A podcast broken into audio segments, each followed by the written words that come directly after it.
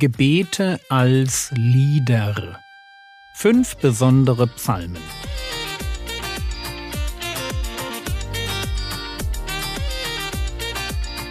Theologie, die dich im Glauben wachsen lässt, nachfolge praktisch dein geistlicher Impuls für den Tag. Mein Name ist Jürgen Fischer und heute geht es um Psalm 102, die Verse 13 und 26 bis 29. Es geht eine Woche zu Ende, in der ich euch ein paar Gedanken zum Thema Gebet weitergeben wollte. Ideen, die unser Gebetsleben bereichern können, abgeleitet aus fünf Psalmen, von denen es im Text heißt, dass sie, bevor sie Lieder wurden, als Gebete konzipiert waren. Wir wissen inzwischen, wie wichtig es ist, in Zeiten der Not Gott darum zu bitten, dass er uns seinen Weg weist und wir ihn mehr fürchten als unsere Zukunft. Wir haben uns Gedanken um das Verhältnis von Sünde zu erhörlichem Gebet gemacht und auch über den Wert von echter Gottesfurcht. Gestern stand die Idee im Raum, dass Gott mir in diesem Leben alles sein will. Heute schließe ich die kleine Reihe ab mit Psalm 102. Psalm 102, Vers 1 Gebet eines Elenden, wenn er verzagt ist und seine Klage vor dem Herrn ausschüttet. Psalm 102 ist ein längerer Psalm. Der Autor ist unbekannt. Goldingay überschreibt ihn in seinem Psalmenkommentar mit Wiederherstellung als Person und als Volk. Und die Überschrift passt. Der Psalm beschreibt das Gebet eines Gläubigen, dem es selbst ganz schlecht geht. Hier ein paar Zeilen, um das zu illustrieren. Psalm 102, die Verse 4 bis 9. Meine Gebeine glühen wie Brand. Wie Gras ist abgemäht und verdorrt mein Herz, denn ich habe vergessen, mein Brot zu essen. Wegen der Stimme meines Seufzens klebt mein Gebein an meinem Fleisch. Ich gleiche der Eule der Wüste. Ich bin wie das Käuzchen in den Ruinen. Ich wache und bin wie ein einsamer Vogel auf dem Dach. Den ganzen Tag höhnen mich meine Feinde, die mich verspotten, schwören bei mir. Diese persönliche Not des Psalmisten ist jetzt eingebettet in eine viel größere gesellschaftliche Not. Gott hatte seine Verwünschung und seinen Grimm über sein Volk ausgegossen. Er hatte sie verlassen. Jerusalem und der Tempel sind ein Schutthaufen. In Vers 21 heißt es, um zu hören das Seufzen der Gefangenen, um zu lösen die Kinder des Todes. Wir wissen nicht genau, was der Psalmist meint, aber die Gefangenschaft in Babylon würde als Hintergrund zu diesem Psalm gut passen. Was fasziniert mich an diesem Psalm? Es ist die Hoffnung, die er vermittelt. Die Situation, in welcher der Psalmist sich befindet, ist von Bedrängnis, Schwäche, Trauer und Seufzen geprägt. Da ist aktuell wenig Hoffnung zu sehen, aber das hält dem Psalmisten nicht davon ab, Hoffnung zu haben. Und zwar eine Hoffnung, die nicht in den Umständen begründet ist, sondern in Gott selbst. Und für mich ist dieser Punkt sehr wichtig. Wichtig deshalb, weil wir als moderne Menschen in der Gefahr stehen, unsere Hoffnung nicht auf Gottes Wesen zu gründen, sondern irgendwie auf das, was wir uns gerade noch vorstellen können. Oder schlimmer noch auf Berichte über Gottes Eingreifen, die wir von anderen gehört haben.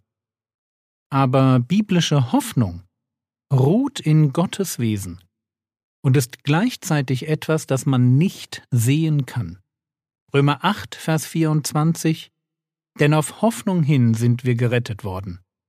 Eine Hoffnung aber, die gesehen wird, ist keine Hoffnung. Denn wer hofft, was er sieht? Man kann die Hoffnung, die wir haben, nicht sehen weil sie in Gott verborgen ist. Aber damit ist sie nicht unsicher. Sie ist nur unsichtbar. Sie ist sogar supersicher, weil der Herr Jesus mit seiner Auferstehung bewiesen hat, dass unsere Hoffnung absolut sicher ist.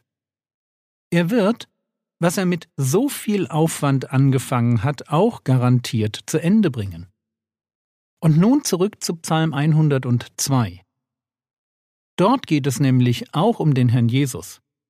Jedenfalls, wenn wir dem Hebräerbrief glauben, der in Kapitel 1 den Schluss von Psalm 102 zitiert und auf den Herrn Jesus bezieht. Frage, worin fußt die Hoffnung des Psalmisten auf Wiederherstellung und Rettung? Antwort, in der Ewigkeit Gottes. Hören wir dazu die letzten Verse aus Psalm 102. Die Verse 26 bis 28. Du hast einst die Erde gegründet, und der Himmel ist deiner Hände Werk. Ihr merkt schon, weil es hier um die Schöpfung geht, verbindet der Hebräerbrief diesen Text dann auch mit dem Herrn Jesus. Also nochmal. Du hast einst die Erde gegründet, und der Himmel ist deiner Hände Werk. Sie werden umkommen, du aber bleibst.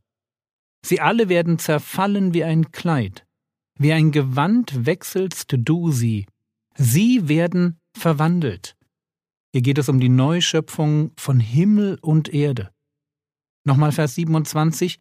Sie werden umkommen, du aber bleibst. Sie alle werden zerfallen wie ein Kleid, wie ein Gewand wechselst du sie, und sie werden verwandelt. Aber bist derselbe, und deine Jahre enden nicht. Der Psalmist beschreibt die Ewigkeit Gottes im Gegensatz zur Zeitlichkeit der Schöpfung. Himmel und Erde werden vergehen, Gott nicht. Gottes Worte übrigens auch nicht. Und weil er ewig ist, während alles Zeitliche der Veränderung unterworfen sein wird. Deshalb ist auch die endgültige Zukunft seiner Knechte sicher. Gott hat sich ein Volk erwählt. Mag auch in diesem Leben alles irgendwie durcheinander sein, nicht passen und uns überfordern. Aber wie endet der Psalm? Letzter Vers, Psalm 102, Vers 29. Die Söhne deiner Knechte werden wohnen bleiben. Ihre Nachkommen werden vor dir Bestand haben. Die Ewigkeit Gottes garantiert den Bestand seines Volkes.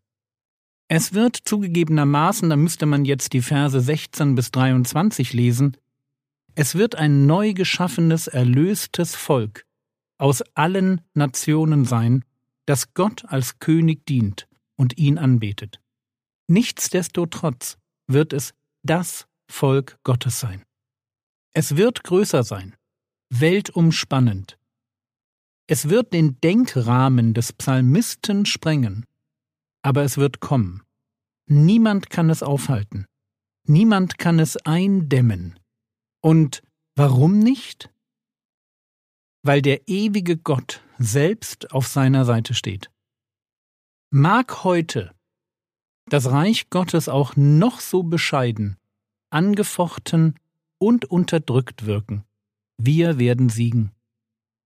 Wir haben Hoffnung, weil wir zugleich mit dem Psalmisten formulieren können. Psalm 102, die Verse 12 und 13. Meine Tage sind wie ein gestreckter Schatten, ich verdorre wie Gras. Du aber, Herr, bleibst auf ewig, dein Gedächtnis von Geschlecht zu Geschlecht. Und mit ihm, mit Gott, bleiben wir, weil er unsere Hoffnung ist.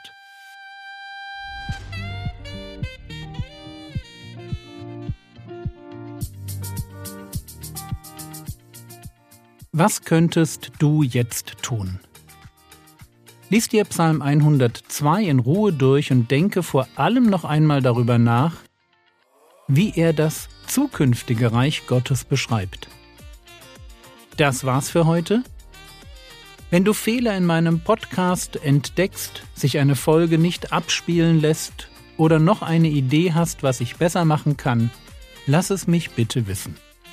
Der Herr segne dich, erfahre seine Gnade und lebe in seinem Frieden.